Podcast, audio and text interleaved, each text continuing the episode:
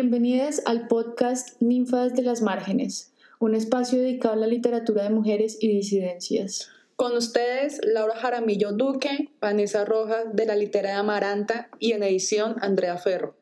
Bienvenidos a un nuevo capítulo de Ninfas de las Márgenes y hoy queremos compartirles a cada uno y una y una de ustedes un tema que nos ha venido rondando muchísimo a la hora, como siempre, nosotros múltiples charlas sobre la existencia humana, y en este caso queremos poner sobre la mesa la importancia que es el rescate y la visibilización de escritoras mujeres de nuestra tierra, de Colombia. Creo que algo que nos toca como eh, comentar es que sí, nos salimos un poco de esta idea de Centroamérica, pero en medio de todo esto fue una oportunidad que salió este año y que queremos compartir con ustedes, pero antes de entrar en detalles, está bueno hablar un poquito sobre esto, sobre lo que decía Vanessa, sobre la importancia de rescatar textos de mujeres y escritoras de diferentes épocas. Y pues me voy a entrar primero, Vanessa.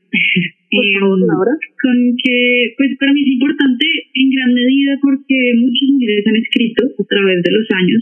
El problema es que pues quedan un poco en el olvido. Yo sé que esto pasa con muchos escritores, hombres también. El número de mujeres que conocemos, escritoras del siglo XIX, en Colombia o en México o en donde sea son muchas menos de los hombres que conocemos. Entonces para mí esto sí es un poco importante como volver a sacar a la luz estas voces porque al final del día también son otras experiencias de historia, otras formas de sentir, vivir, experimentar, hacer memoria de la historia, tanto desde una historia íntima como podría ser un diario, un ensayo, una novela, pues que nace de un cierto grado de intimidad, digamos, hasta de una historia de la literatura, hasta de una historia de sentires de una época que se transmiten a través de un libro. Exactamente, una cosa muy importante que también hay que mencionar es que eh, mujeres escritoras siempre han habido, igual que escritores, hombres siempre han habido, eh, que hay una invisibilización de voces por, por parte y parte. Es verdad que la lógica en cómo se invisibilizó, cómo se ocultó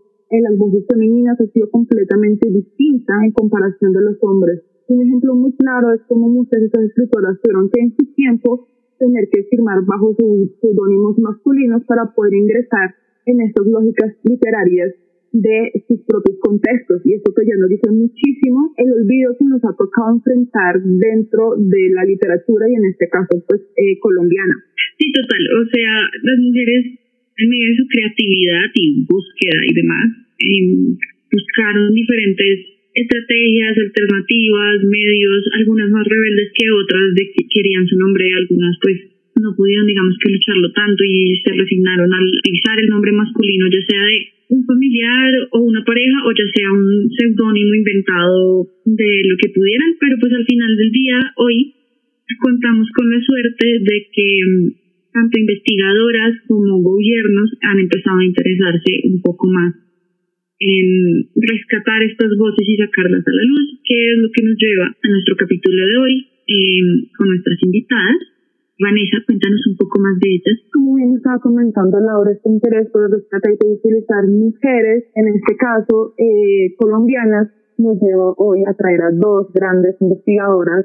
Una de ellas es Natalia Mejía, que es escritora y editora y autora de varias novelas, entre ellas eh, Once bombas antes de la ceniza y un libro de poesía que se llama Irse para adentro. Y también nos acompaña Camila Cherry Noriega, que también es poeta, editora y es colega mía, historiadora del arte, literario, al igual que Natalia, ha publicado varios libros y el más reciente es El Sol y la Carne. También trabaja como profesora de poesía latinoamericana en literatura y escritura creativa y su poesía se ha traducido parcialmente a ocho idiomas. Así que pues espero que nos acompañe a compartir con estas dos grandes mujeres que hicieron parte de este proyecto Biblioteca de Escritoras Colombianas. Muchas gracias a ustedes por la invitación. Un gusto estar acá. Sí, muchas gracias. Es, una alegría completa tenerlos.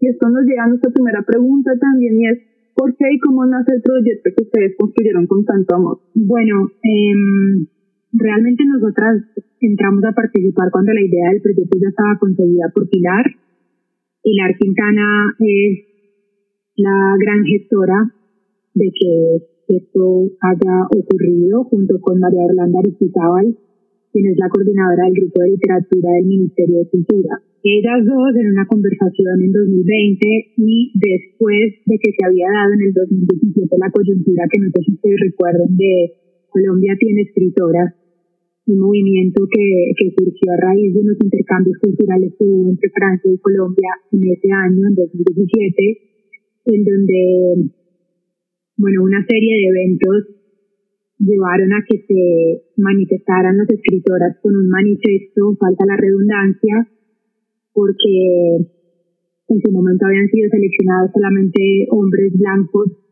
como la única voz autorizada literaria del país. Entonces, a raíz de eso, que eso fue como un precedente muy importante, ya les voy a decir por qué, a raíz de eso, años después, con Pilar, eh, eh, con esta conversación que les contaba entre ella y María Orlanda, Pilar se imaginó o se preguntó qué pasaría si hacemos una biblioteca de escritoras colombianas, al mismo estilo al que se habían hecho en su momento las bibliotecas de escritores afro e indígenas que son colecciones también editadas por el Ministerio de Cultura, ambas con 18 títulos cada una. Y a María Orlanda le gustó mucho el proyecto y a otra mujer muy importante en su momento llamada Amalia Combo de Pechi, que era la directora de artes en ese momento del Ministerio también. Y entonces se gestionaron los recursos y comenzó como el proceso de investigación a finales de 2020. Y lo que les decía del, del antecedente importante es que Pilar misma nos lo cuenta o nos lo ha dicho en varios, en varios espacios, y es que ella misma, junto con otras mujeres, salieron a reclamar esto de decir Colombia tiene escritoras, no solo hombres blancos, pero ella misma tenía que reconocer que no las conocía ni siquiera, que no sabía quiénes habían sido las escritoras de este país. Ella siendo una escritora tan importante como lo era, tenía leídas a cuatro o cinco contemporáneas pero se daba cuenta de que no había leído mujeres colombianas tampoco, ni en el colegio, ni en la universidad. Entonces, digamos que era como un rescate a todo nivel, no solamente por el tema de género o de feminismo, sino como por el carácter histórico que tenía y que sigue teniendo esta colección. Cami, si ustedes les contando.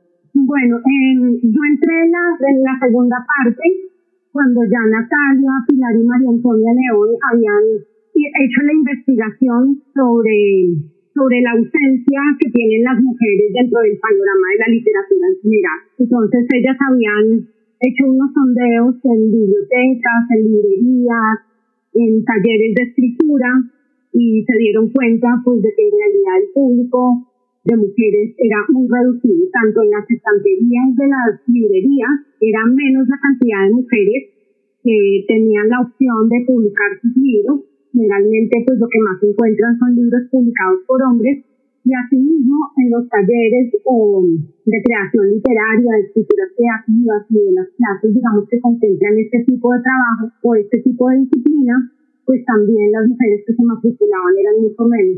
Pues supone algo que para todas es muy cierto y es que las mujeres hemos tenido que dividir nuestro tiempo entre las tareas mal llamadas domésticas, el cuidado, digamos, de los hijos o, no sé, tratando como de construir la vida del adentro y emparejarla con el afuera, que es lo que supone lo que uno quiere, los intereses particulares, y pues esto tiene que ver con todo lo que implica la creación y la lectura misma, el chance, digamos, de investigar, de leer, etcétera.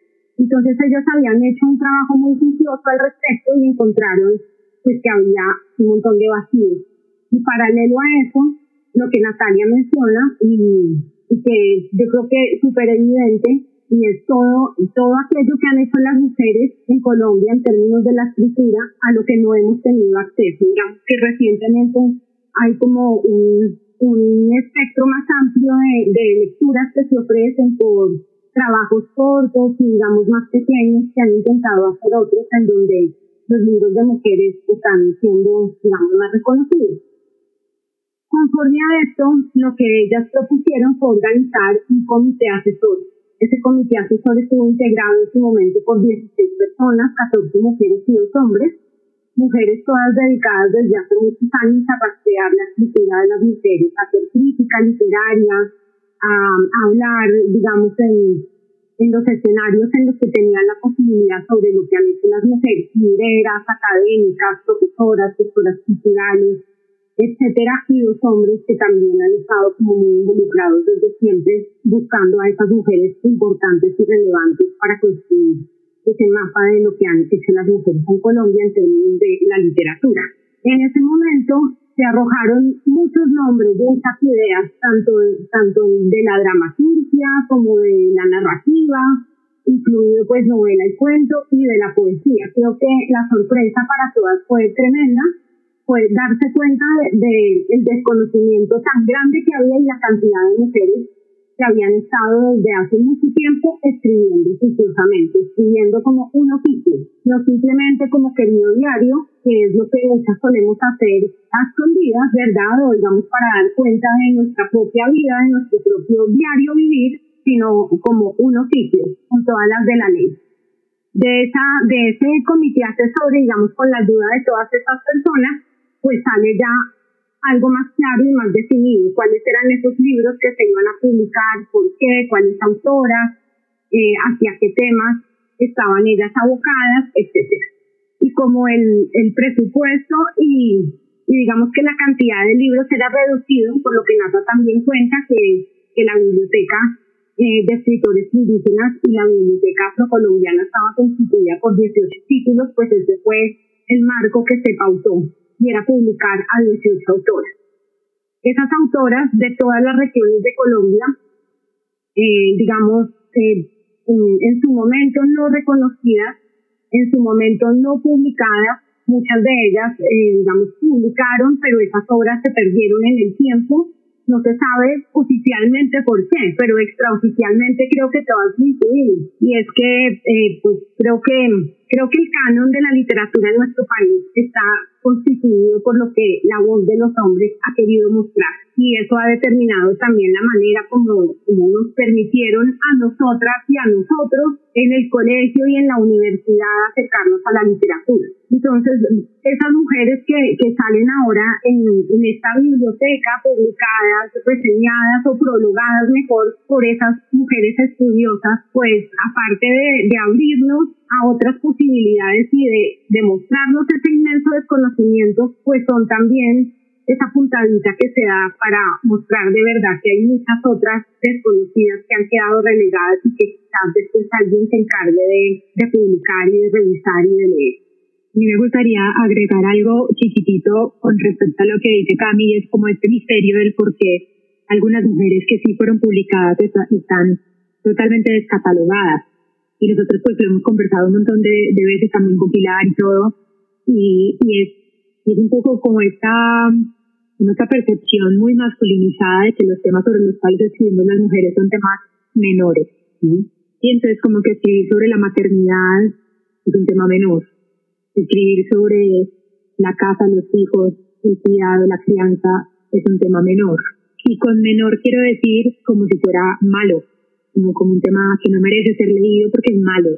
Y gran parte de los hallazgos pues, más bonitos de esta biblioteca es que nosotros nos encontramos con mujeres que escriben sobre mujeres, sobre temas de mujeres, y que lo hacen con una calidad excelente, igual o superior a la de muchos hombres. Entonces eso, también fue como, como una cosa muy tremenda porque es, digamos, como constatar con la propia lectura que esa, esa creencia es falsa, que es un prejuicio, y que así como estamos llenas de prejuicios y llenos a nivel social y cultural, ese es uno de ellos, y que se puede encontrar autoras como la misma Elisa Música, de quien Pilar habla mucho y es como la sorpresa que se llevó cuando tuvo que leerle y prologarle y decía, joder madre, tal que no me guste, tal que sea mala, ¿qué voy a decir? y al leerla y darte cuenta de que era buenísima, de que era mucho mejor que muchos hombres, y no porque los hombres sean malos por ser hombres, pero sí para, para desbancar o desmitificar, y eso es como la tarea que nos toca a nosotras, como esta nueva generación, de, de, de empezar a tumbar esos mitos y esos prejuicios, porque puede haber temas, es decir, no hay temas menores. Lo menor o lo exceso pues estará en la calidad de la escritura, no, no necesariamente en el tema. Y hay muchos temas que las mujeres podemos contar y sabemos contar que los hombres no, porque sencillamente a ellos no les pasan estas cosas. Los hombres no pierden hijos, los hombres no sufren por quedar en embarazo o no. Es decir, como cosas de las cuales los hombres solamente pueden tocar de oído y solamente pueden hablar pues bueno, como desde su punto de vista, ¿cierto? Pero lo que una mujer nos puede decir al respecto, pues es totalmente profundo y diferente y dependiendo del tipo de escritura que sea, puede ser de mayor o de menor calidad, que no está determinado en sí mismo por el tema. Pues lo que dices me, me, como que me interpelan varias cosas pues de lo que las dos decían, y es uno este encuentro con un montón de mujeres que están escribiendo, que es como dónde estuvieron todas nuestras vidas, literalmente, porque incluso con Vanessa, la razón de este podcast es dónde están las mujeres escritoras, no importa el género, científicas, poetas, ensayistas, ¿dónde están? ¿Dónde las estamos leyendo? Yo pues estudié literatura, creo que siempre lo digo en todos los episodios, no leí mujeres y esta es mi forma de resarcirlo de alguna manera, como el, quiero leer mujeres, quiero saber qué piensan, quiero saber qué dicen y un poco también lo que dicen a de los temas de las mujeres, porque no es que sean menores o no, o grandes o pequeños, o más importantes o menos importantes, es son relevantes porque al final del día también son experiencias de vida. Entonces, no sé, eso es el tema de la maternidad, hablando con María José Navia en uno de nuestros primeros podcasts, ella decía, la maternidad no es solo ser mamá, es también ser tía, por ejemplo. ¿Cómo se vive esa maternidad desde el ser tía? Entonces, obvio, es una pregunta que es como que al final del día toca experiencias de vida diferentes y toca las, la sensibilidad y las fibras de otra forma. Entonces, como que esos discursos también se hacen necesarios, por lo menos para hacer que la existencia humana como tal sea un poquito más redondita y no tan racional, masculina y ya, sino hay toda otra forma de ver el mundo, toda otra forma de ver la existencia, de sentirla y de experimentarla, que imagino que ustedes lo encontraron mucho en los textos que tuvieron la oportunidad de leer, tanto de los que quedaron como de los que no en esta biblioteca, todas estas experiencias. Y también un poco experiencias en la historia que nos las contaron como, yo qué sé, la guerra de independencia y sabemos la versión del ganador, del hombre blanco, no sé qué, pero pues también hubo un montón de mujeres pensando, cuestionando, idealizando, sintiendo todos estos procesos. Entonces también está bueno pues el trabajo que ustedes hicieron de miren todo este otro lado de la historia, que me parece en medio de todo brutal. Em, y eso me deja pensando un poco en esto cómo les impactó a ustedes en sus vidas como tal. O sea, más allá de racionalmente e históricamente, cómo las cambió. Bueno, a mí pues, me parece buenísimo eso que estás diciendo porque yo creo que ha sido una de las de las grandes reflexiones a las que hemos llegado y es que si no tenemos esa otra lectura del mundo, la realidad se nos queda incompleta. Y creo que esto ha sido lo que, lo que nos han negado toda la vida, que es esa perspectiva de los hombres que ha sido validada, que ha sido de cara, digamos, a la manera como vivimos la afectada y descubrir a toda esta cantidad de escritoras. Yo, como tú también estudié literatura y en la universidad tampoco leía escritores, pues las dos somos de generaciones distintas. Entonces, además de quedarse uno con ese desasosiego de, de que algo de que lo estafaron un poquito, cuando yo leía, digamos, a todas estas escritoras, veía que no solamente está el tema del amor y el desamor, el olvido, la memoria, como todos esos temas que Natalia mencionaba ahora hace un rato, cuando, cuando nos hacen pensar también en que la maternidad es el tema eh, por excelencia de las mujeres, el cuidado de los hijos y los oficios, todas esas cosas cuando, cuando yo leí a estas mujeres como que están revestidas de una luz distinta, de una nueva luz que le da sentido a, a todo eso que ha sido sí, digamos, mal visto. Ahí, ahí no hay nada mal. Ahí hay una reconfiguración del mundo que también hace la existencia misma. Y, y para mí fue sorprendente ver cómo en algún momento todas llegan al tema de la preocupación, digamos, por el país, de pensar el país, de ubicarse ellas en una época y narrar desde su época todo lo que las estaba atravesando y todo lo que implica ser mujer, además, en términos de un contexto que el contexto, digamos, de Colombia ha sido muy salvaje, ha sido siempre muy salvaje. Y, y encontrarse a estas narradoras, encontrarse a, las poetas, encontrarse, digamos, a Mira de la Rosa, que es la dramaturga que hay acá, muy de frente, muy resuelta, digamos, a, a, a no quedarse callada frente a, todas esas cosas que además tienen que ver con la manera como se ha marginado a las mujeres, que involucra también la guerra, se involucra también la violencia, que no es solamente la violencia de la calle, que no es solamente la violencia entre los partidos, sino que es una violencia que ya está como muy instaurada y que se despliega en todos los ámbitos y que nos compete aún todavía hoy en día. Para mí fue tremendo. Fue un hallazgo y fue de verdad eh, darme cuenta que, que yo también tenía prejuicios. Entonces yo al principio no me acerqué como de manera muy resuelta, apenas salí de la universidad o apenas empecé a dar clases a dos de estas poetas que hay acá, precisamente porque, porque está lleno de prejuicios y yo pensaba, no, pero es que para leer poemas de amor y de desamor, pues no, y uno se da cuenta de lo que uno se perdió, que menos mal también tiene que ver con que uno va madurando y trata de volverse mejor lector, un lector sin tanto prejuicio y, desaprendiendo, digamos, eso que le han metido a uno en la cabeza. Entonces, eso, esos eran prejuicios que yo tenía. Y ahora ya en este momento me siento un poco aliviada. Sé que todavía el camino por recorrer es mucho, pero estas autoras nos llevan a uno a otra. Y en, términos, digamos, individuales de, de, uno que, pues, entre comillas, se precia, pues, de, de enseñar literatura o yo que sé, eh, creo que creo que hay muchas más cosas por ofrecerle a los estudiantes y hacer eso que tú decías hace un momento, Laura, es, es tratar de, de resarcir un poco eso, que creo que es importante más allá del placer estético que uno pueda encontrar también en todas estas obras. A mí me gustaría pegarme un poco de lo que decía Cambia al final de, de los prejuicios. Cuando yo llegué a trabajar a este proyecto, llegué por trabajo. O sea, esto era un trabajo. Entonces, básicamente no había como ese chance de decir me gusta, no me gusta, lo elijo o no lo elijo, no, te toca, tienes que leerlo, punto. Y, y en lo personal a mí me interpela mucho porque me doy cuenta de que de que muchas de las grandes cosas que me pasan o de que o que me encuentro en la vida es, son como, como, impuestas, pues como en cierta medida, como, como por obligación, como si yo hubiera, hubiera podido elegir a quién leer y me ponen a todas estas mujeres y yo digo, no, pues no conozco a ninguna, me voy a leer a los clásicos, me voy a leer a Dostoyevsky. Sí, o sea, como... Pero, pero tremenda obligación, me encanta, o sea, tengo envidia de esa obligación, como hay, yo también quisiera que me obligaran a leer escritos.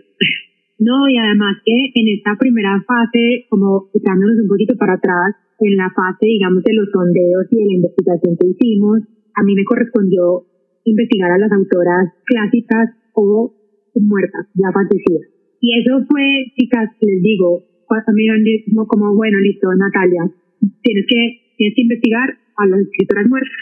Y yo decía, pero, ¿qué voy a hacer? ¿De dónde me las, o sea, qué voy a hacer? qué voy a hacer. Y básicamente, por ese qué voy a hacer y por ese trabajo, empezaron una serie de visitas a bibliotecas, hemerotecas, aparte de las búsquedas en Internet extensas.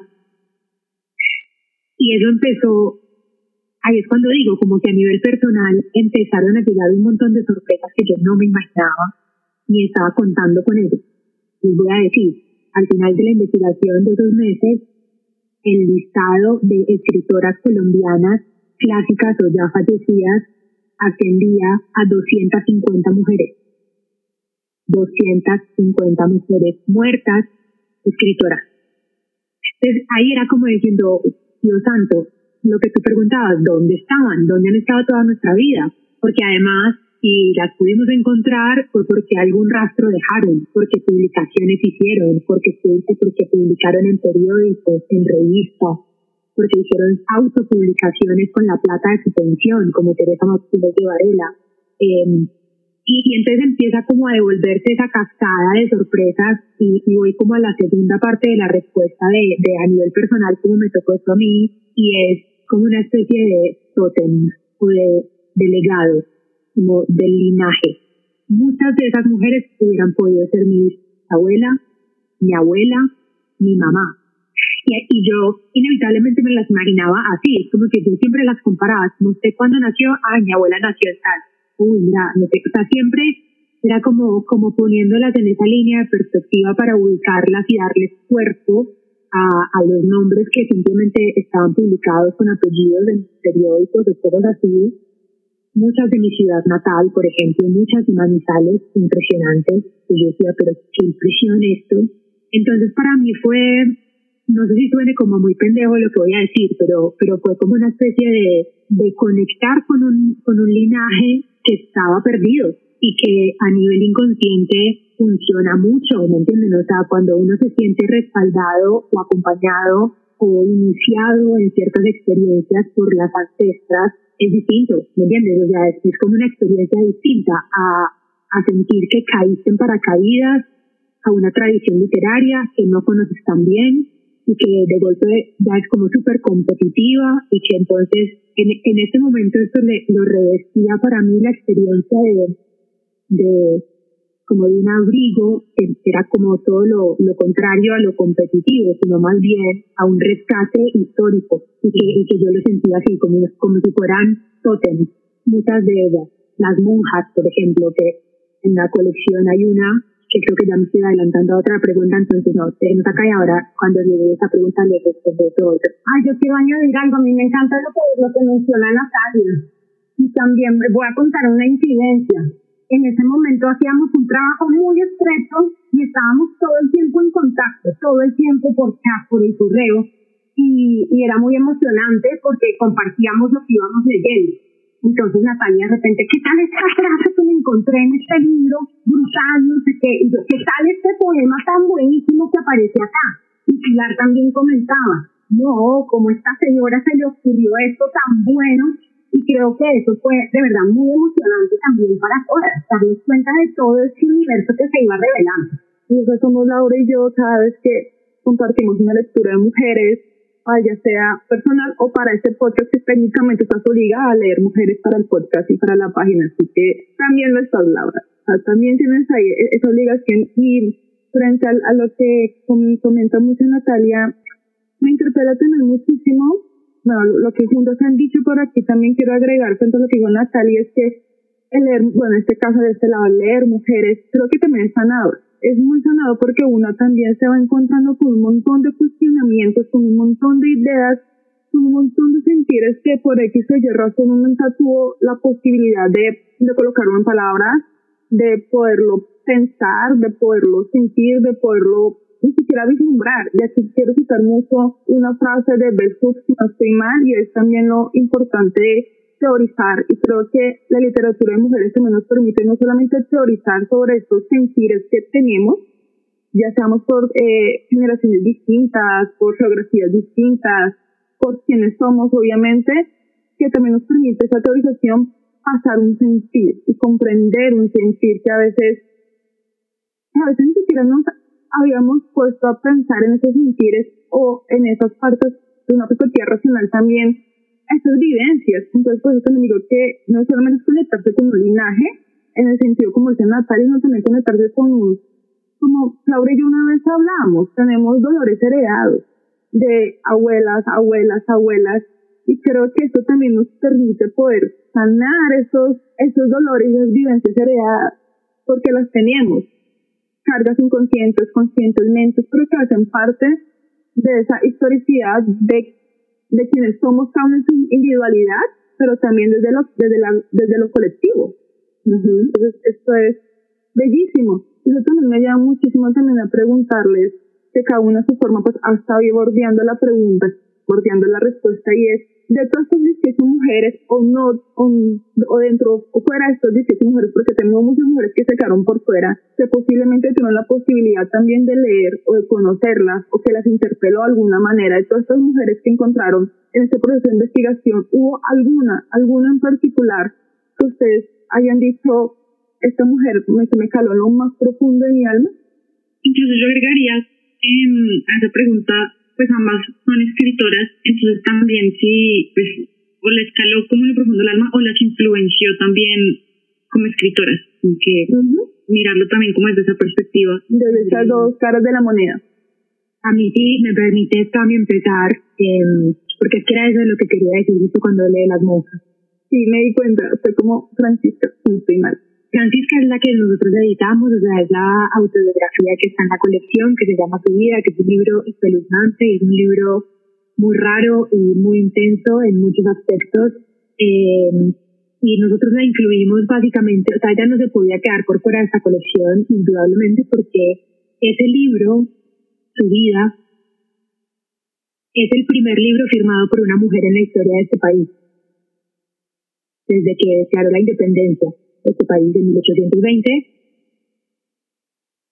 Francisca ya existía, Francisca ya había escrito y ese libro es el primero que firmó una mujer. Entonces, en la historia de nuestra pues, colombiana.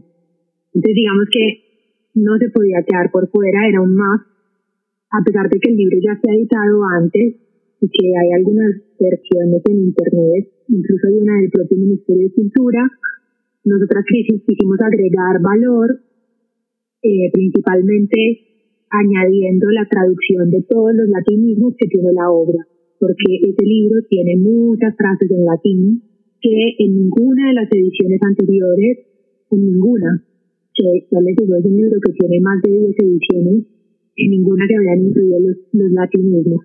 Y, y, es, y, eso sí es clave, porque pues uno está leyendo y se topa con un latinismo. Entonces, bueno. Pero entonces hubo otra monja que cuando yo lo leí quizás yo no podía creer lo que estaba leyendo.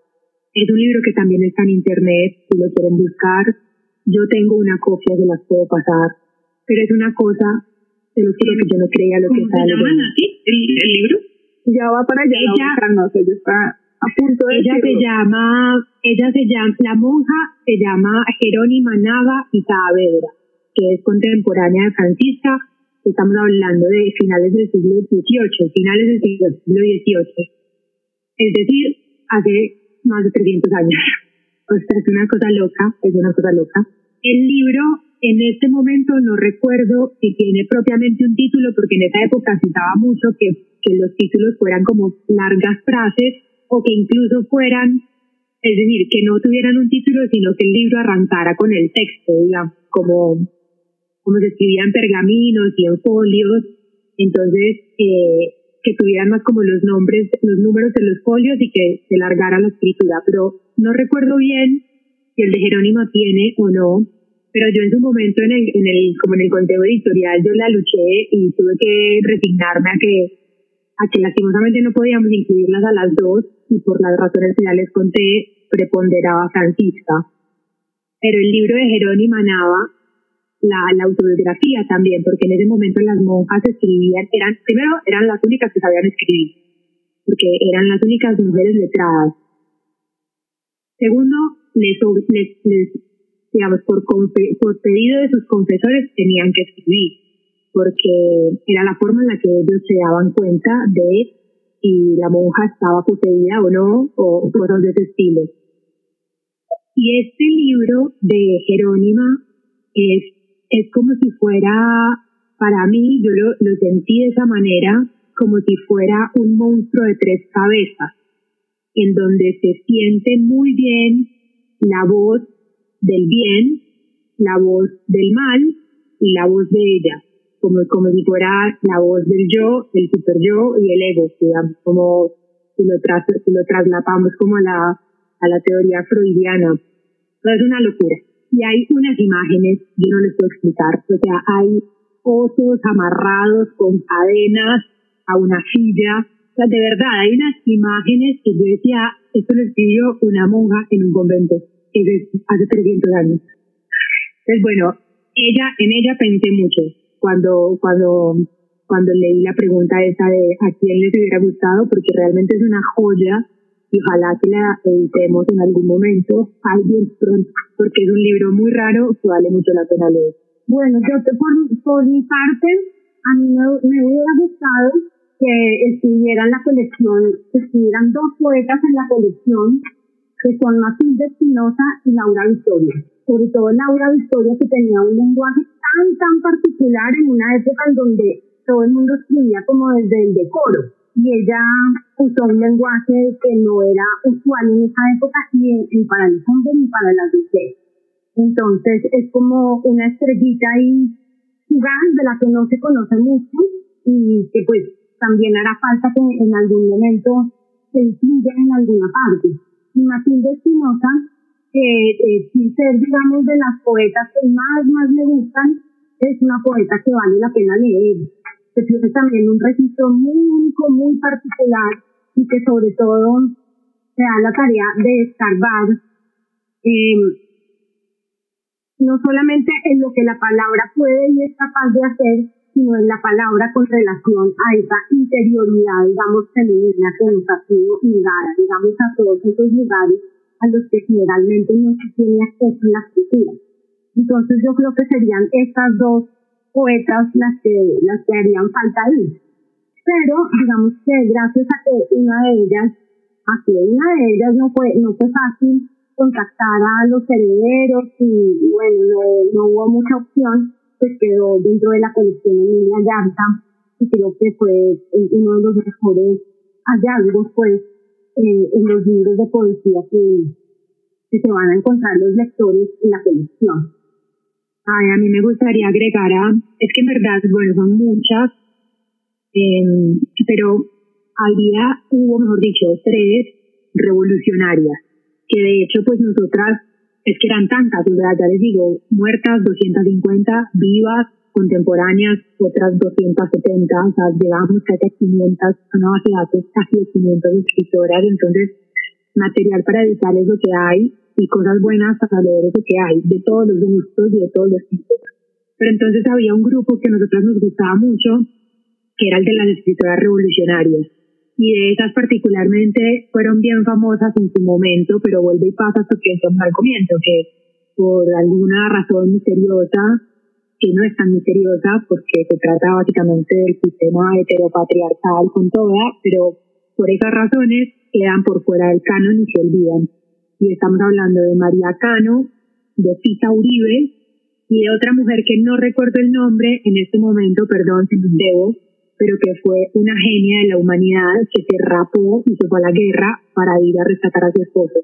Mejor dicho, al, tipo se lo llevaron y le tocó irse a pelear, a, a guerrear y ella se alzó en armas y se, ya les digo, se rapó y se alistó en el ejército y se convirtió en una generala y después escribió un diario. Entonces, es un material increíble, les debo el nombre de ella, eh, porque no me acuerdo en ese momento, perdón, pero, pero esa, esa María Cano fue súper revolucionaria, estuvo a punto de morir, la querían matar porque pues era tremenda, y Fita Uribe también fue otra, como les digo, que estuvo ahí muy al frente del cañón, entre otras. Bueno, es que eso, pues lo que dices, o sea, escoger 18 de 500 es la locura, la verdad. Eh, y pues eso nos lleva un poco como a, a que nos cuenten cómo fue ese proceso de selección, o sea, como dijeron, estas primeras 18, porque esperamos que en un futuro haya como una segunda parte donde se agreguen otras 18, pero esta, esta primera biblioteca, como dijeron, pues como cuáles fueron esos ítems que dijeron, bueno, tenemos que tener tanto número de mujeres poetas o tanto número de mujeres afro, no sé, ¿cómo, cómo fue esa selección? ¿Cómo dijeron, son estos los 18 que vamos a publicar inicialmente? Pues el comité asesor del que hablábamos al principio fue determinante un poco para eso, porque estas mujeres, pues conocedoras de estas obras y de, estas autoras también, que fueron las que arrojaron nombres, eh, propusieron también en su momento cuáles eran aquellas que por X o Y motivo muy particular que tiene que ver también con una manera de mirar, con una manera de escribir, con un contexto particular, eh, con una geografía que se estaba trazando a través de la, de la escritura, pues tenían que estar. Y creo que hubo en su momento una votación, si no estoy mal, Nata. ¿sí? Creo que ese fue como el criterio de, de selección. Y de Digamos que a las... Sí, perdón, justo para complementar esto que dices, lo que, lo, lo que se les pidió a cada uno de los integrantes de la comité asesor es que enviaran su lista de quienes no podían faltar. Según cada una, o cada una de estas personas, que como bien decía Camila, era, eran las mujeres más expertas en literatura con las que podemos contar actualmente. Y eso se sumó o se integró a otro criterio, otro parámetro súper importante que era el de las acciones afirmativas. Y entonces, por ejemplo, había personas que, es decir, había escritoras, eh, por ejemplo, Soledad Costa de San Pedro, que aparecía en todas las listas. Entonces ahí nosotros nos daban, nosotros nos daba una pista como muy certera de que era una de las que no podía faltar. Pero después hubo Teresa Martínez de Varela, que es una de nuestras autoras chocuanas, autora de una novela impresionante que ya les contará Camila, y ella no aparecía en todas las listas porque era súper desconocida incluso para muchas de las personas era muy desconocida. pero aparecía en la lista de una de las mujeres más conocedoras de la literatura chocuana, quien justificó y dijo, ella no puede faltar, por estas y estas y estas razones. Entonces ahí como que a pesar de que ella tuviera pocas apariciones en las listas de todas, era una acción afirmativa incluirla como una de las autoras chocuanas y así con todas las regiones y con las distintos, pues, los distintos, las distintas cualidades de cada escritora. Entonces, por ejemplo, está la escritora que es indígena, que es incapacitada, perdón, incapacitada no, que tiene una discapacitada, gracias. Entonces, así más o menos fue que se llegó a las 18. Ah, qué pena, Camila, continúa. No, no, no, nada, solamente quería añadir que eh, cuando, cuando yo llegué había unas poetas que ya estaban determinadas, ¿verdad? Que igual también la, la cantidad de, de, poetas que hay también es, es gigante. Cuando yo envié mi, mi primera lista entre muertas y vivas también había quizás 250. Pero las que están vivas pues tienen más opciones hoy en día de publicar gracias a muchas editoriales independientes. Pero hay unas que han sido las que se han leído, digamos, un poquito más en las universidades, de las que se conoce un poquito más, que son las, las tres de las que están ahí. María Mercedes Carranza, pues que no necesitaba que se la rescatara, pero que la compilación la hace Melilla hija, digamos, desde desde un filo muy particular, eh, la soledad que determina toda su obra. Y la otra a la que llegamos, que era eh, Yar, por las causas que ya les dije. Las otras dos eran Marisa Vieira y Meira del muy leída, digamos, Meira en Barranquilla, pero desconocidísima por la mayoría de las personas que estudian literatura o por la mayoría de las personas que leen poesía en el centro. Digamos, una mujer que tuvo resonancia en un universo particular muy chiquito y que deja un, una, un, gran camino, digamos, para pensar. Entonces, eh, creo que los, los libros más poquitos son los de poesía, pero también es buenísimo porque eso nos muestra que la poesía es un lenguaje también para pensar, que es una manera de pensar y de pensarlo, es una manera de reflexionar también sobre sobre lo que se ha hecho, lo que se ha escrito, la historia, lo que se dice de, la historicidad un, un ratito, Vanessa. Entonces, sí era, era muy poquito el espacio, muy poquito. Y creo que todas hubiéramos querido que hubiera sido 36 por lo menos, pero que estaba muy difícil. Y falta espacio porque sabemos que lo que tuvieron que hacer fue básicamente muy complejo y a la vez muy duro, pues dejar a muchos por fuera que hubieran gustado que estuvieran acá que también es otra forma de, traerles esta contemporaneidad, sean varias redundancias contemporáneas o no. El acceso a literatura de mujeres es algo que está ahorita sucediendo porque nosotras nos estamos, la estamos colocando sobre la mesa, diciendo, estamos, estamos colocando sobre la mesa un mapa literario de mujeres. Y esto ya para las siguientes generaciones creo que tienen mucho más trabajo que nosotras si ya tenemos nuestros nuestros pesitos ahí. Y aquí escuchándolas, quiero hacer una pregunta y es, eh, de todas esas mujeres publicadas o no publicadas dentro de esta biblioteca, ¿encontraron algún, alguna persona que haya sido parte de la comunidad LGTB ¿Dónde estamos? Mira, no, yo no, no podría afirmarlo, no podría afirmarlo. Y de hecho, en su momento hubo como chismes de que ella estaba enamorada de un torero, o sea, como que no se sabría pues bien, pero podría llegar a ser bisexual en todo caso. Creo, o sea, porque tiene, esto lo hemos hablado también con Pilar antes y es como, como esa sensación que nos da por su, por su forma de ver el mundo, su forma de pararse frente al resto, de comportarse con los hombres, por un montón de razones eh, que nos llevan a como a, a pensar que de pronto, tal vez, Emilia Pardo Umaña haya sido lesbiana. es posible. Eh, ella, el libro de ella es muy gracioso, o sea, es un libro, es, el libro de humor de la biblioteca de textos humorísticos, que se puede consultar y leer gratis en, en la página del ministerio, porque pues a todas estas, un breve paréntesis, es que de los 18 libros que integran la biblioteca, 11 se pueden comprar y siete se pueden descargar y consultar gratis. Y este es uno de los que se puede consultar y descargar gratis. Es un libro de, temporada de columnas de opinión. Algunos textos se parecen más a cuentos, otros más a crónicas. Entonces, digamos que hicimos una compilación especialmente creada para la biblioteca y le pusimos textos humorísticos porque realmente era muy chistosa su escritura y su, y como les digo, su forma de, de ver la vida y de comportarse.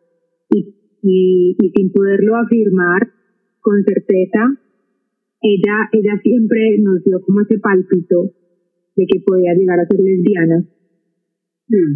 Sí, que pues bueno, las que ya están muertas es un poco difícil saberlo ciencias ciertas, y también en gran medida por la época en la que vivían, digamos que ahorita es un tema que ya se puede explorar más abiertamente y decir como, sí, esta es mi orientación sexual o esta es mi identidad de género y ya fue.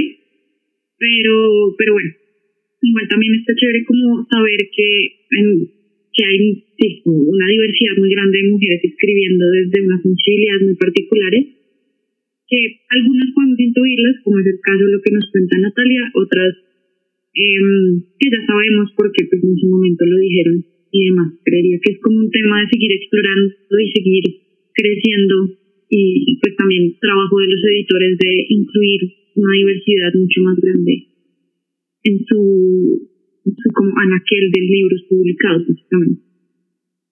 Hay una cosa que a mí me parece interesante también y que muchas de las escritoras que están en, en la biblioteca, unas mencionan a otras en algún momento. Por ejemplo, en los libros de poesía encontramos como unas le dedicaron poemas a las otras o las reconocieron en algún momento y lo mismo pasa con algunas narradoras. Y eso pues también a los lectores los va a llevar a explorar otras cosas que quizás no están incluidas, pero ellas sí hacen mención.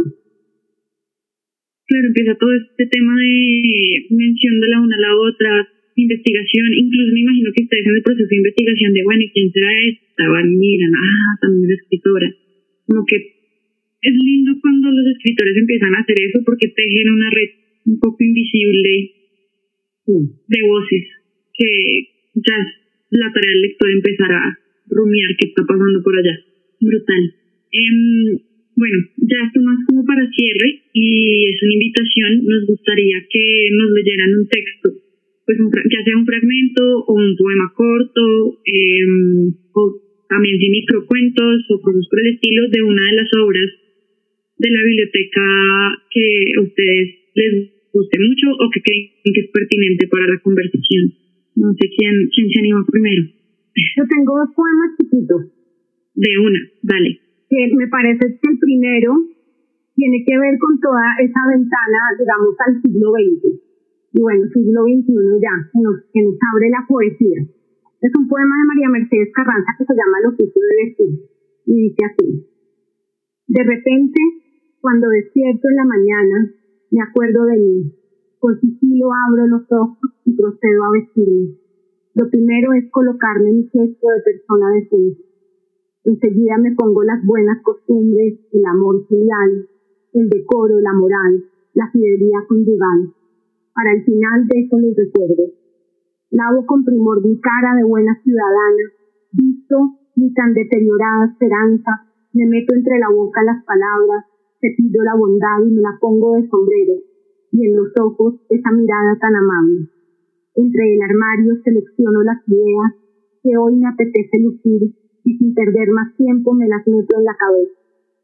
Finalmente me calzo los zapatos y echo a andar entre paso y paso tarareo esta canción que le canto a mí. Si a tu ventana llega el siglo XX, trátalo con cariño que es mi persona y el siguiente es un poema chiquitico de Maruja Vieira que se llama Agresiones, que son dos temas totalmente distintos que creo que vemos en todas las obras de una u otra manera, se repiten distintos. El primero, digamos, como ese posesionarnos como mujeres de cara a lo que viene al futuro, a toda la ciudad, digamos, convulsa, a toda esta idea de la máscara, de las buenas costumbres, de la decencia, etc. Y el segundo es un poema de amor, Agresión. Defenderé tu rostro y tu nombre de los años que se acumulan como piedras rojas. Defenderé tu voz tus palabras, de estos largos silencios pesan sobre mis labios. Defenderé tu luz de esta sombra. Me encanta. Ambos. El primero nota. Eh, dale, Mati, comparten tu, tu lectura escogida. Yo les quiero compartir dos párrafos de Elena Araujo. Eh, el libro que nosotros editamos es un libro de cuentos y en los cuentos, así como en sus novelas, se, puede ver muy bien su, su vida personal, lo que a ella le pasó, que fue tremendo. Entonces, por ejemplo, en este fragmento, en este cuento, el contexto básicamente es el de una mujer que tiene hijos. Esto le pasó a Elena, en verdad.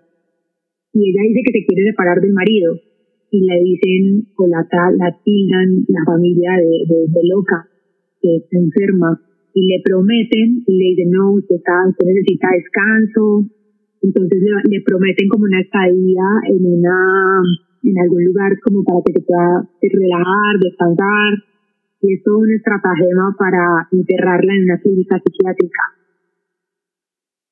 Ella tiene un cuento que ya les digo, eso le pasó a ella, en la vida real y ella tiene un cuento sobre eso, que es un cuento increíble, un cuento áspero, brutal, que se llama El tratamiento. Y el párrafo dice, por el momento se trata de disimular la ansiedad, eso es, disimular, representar, fingir. Sí, sí. ¿Por qué no fingir? Claro, hacerse la contenta, la activa, la optimista, andar sonriendo a toda hora y que nadie sospeche, por Dios. El tratamiento puede llamarse la tal inyección especial. ¿De qué droga será? Si tiene un efecto tan fulminante, Anora la estruja, la tumba, la sume en ese letargo y despierta aterrorizada. De solo pensar en lo que le espera, le sudan las manos y se le contrae el vientre. ¿Cómo evitarlo? ¿Cómo salvarse? ¿Cómo evadirse? cómo escaparse. Sí. Y el otro párrafo que les quiero compartir es también de uno de los cuentos del libro que editamos. Eh, está por acá. Que este cuento, este cuento eh, se llama Junta, hace parte del libro, digamos, es, es uno de los cuatro cuentos de largo aliento de la M de las moscas. Y, y en Junta la historia es, es, bien bonita y bien triste a la vez porque es la historia de una niña que también como Elena vive en otros en otros lugares del mundo y ha estudiado en, en el exterior por, porque sus papás eran diplomáticos, entonces viajaban por distintas partes y ella le viajaba con ellos y se educaba en las distintas partes donde estuviera, en Brasil, en los Estados Unidos, en Europa. Y dice esto.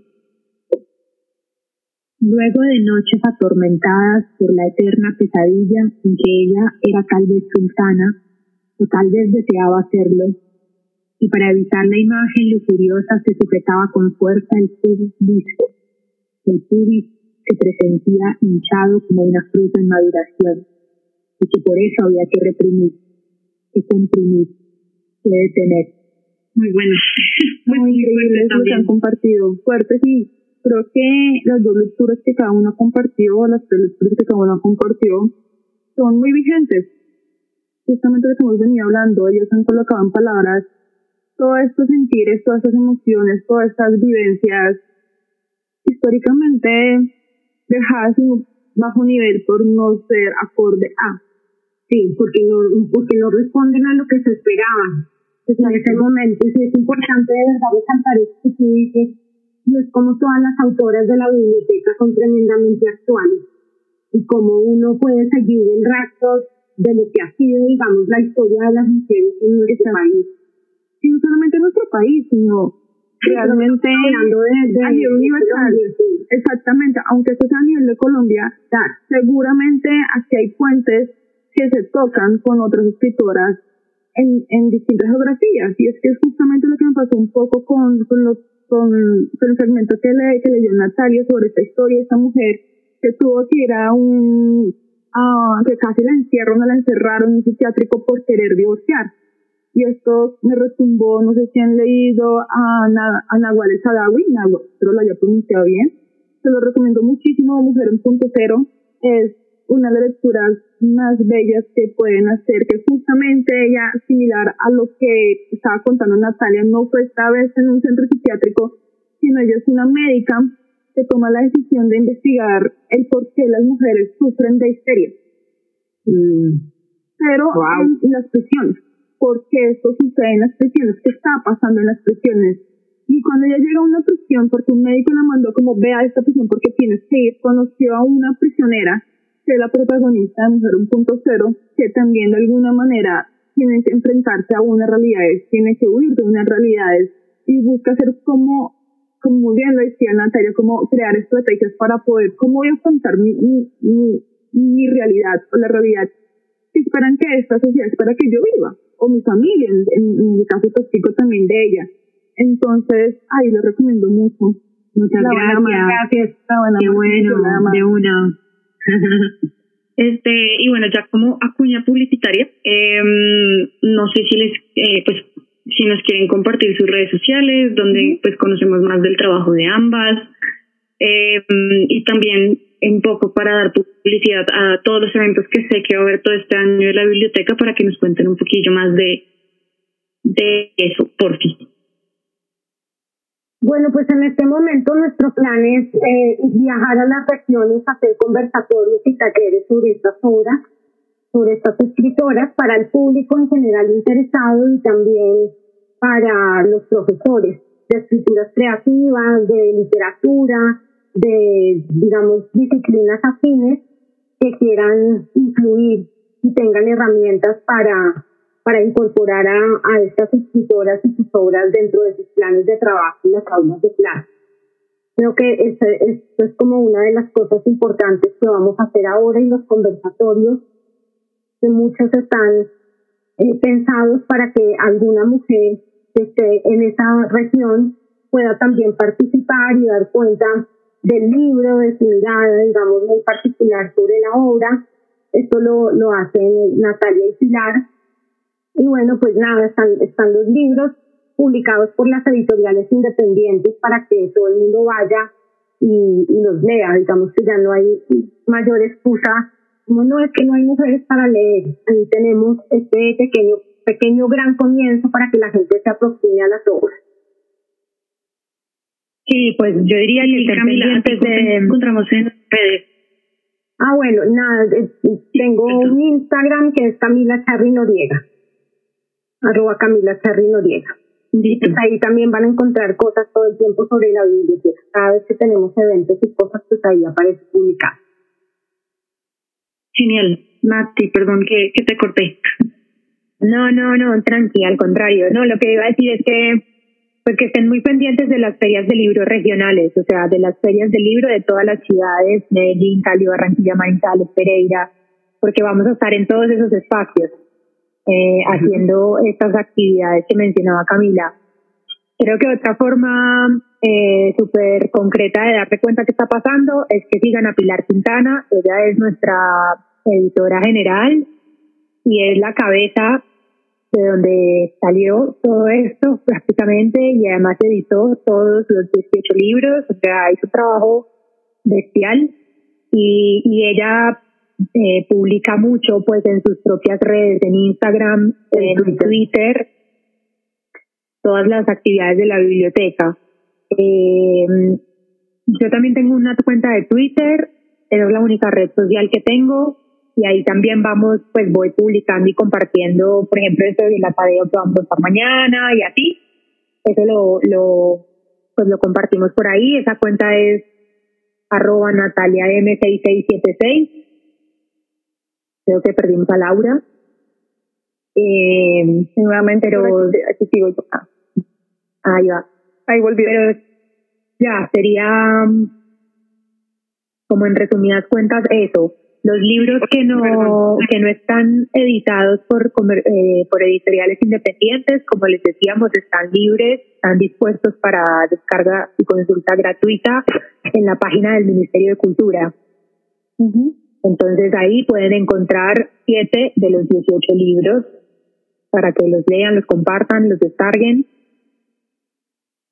Y los otros 11 en las editoriales independientes que cada una publicó uno distinto. Exactamente. Y lo que y lo que decía Nata ahorita, mañana tenemos una conversación en la biblioteca de la Universidad Jorge Tadeo Lozano de 3 a 5 con los estudiantes y con el público que quiera, que quiera ir a enterarse un poco de qué va la biblioteca. Súper, buenísimo. Eh, muchísimas gracias por, por acompañarnos, por toda, pues, todo lo que nos contaron, la disposición, el tiempo. Eh, y bueno, nada, estaremos súper pendientes de, de lo que siga sucediendo con la biblioteca, de este bello proyecto en el que ustedes se encarrilaron y que nos encanta que exista y que lo hayan hecho posible.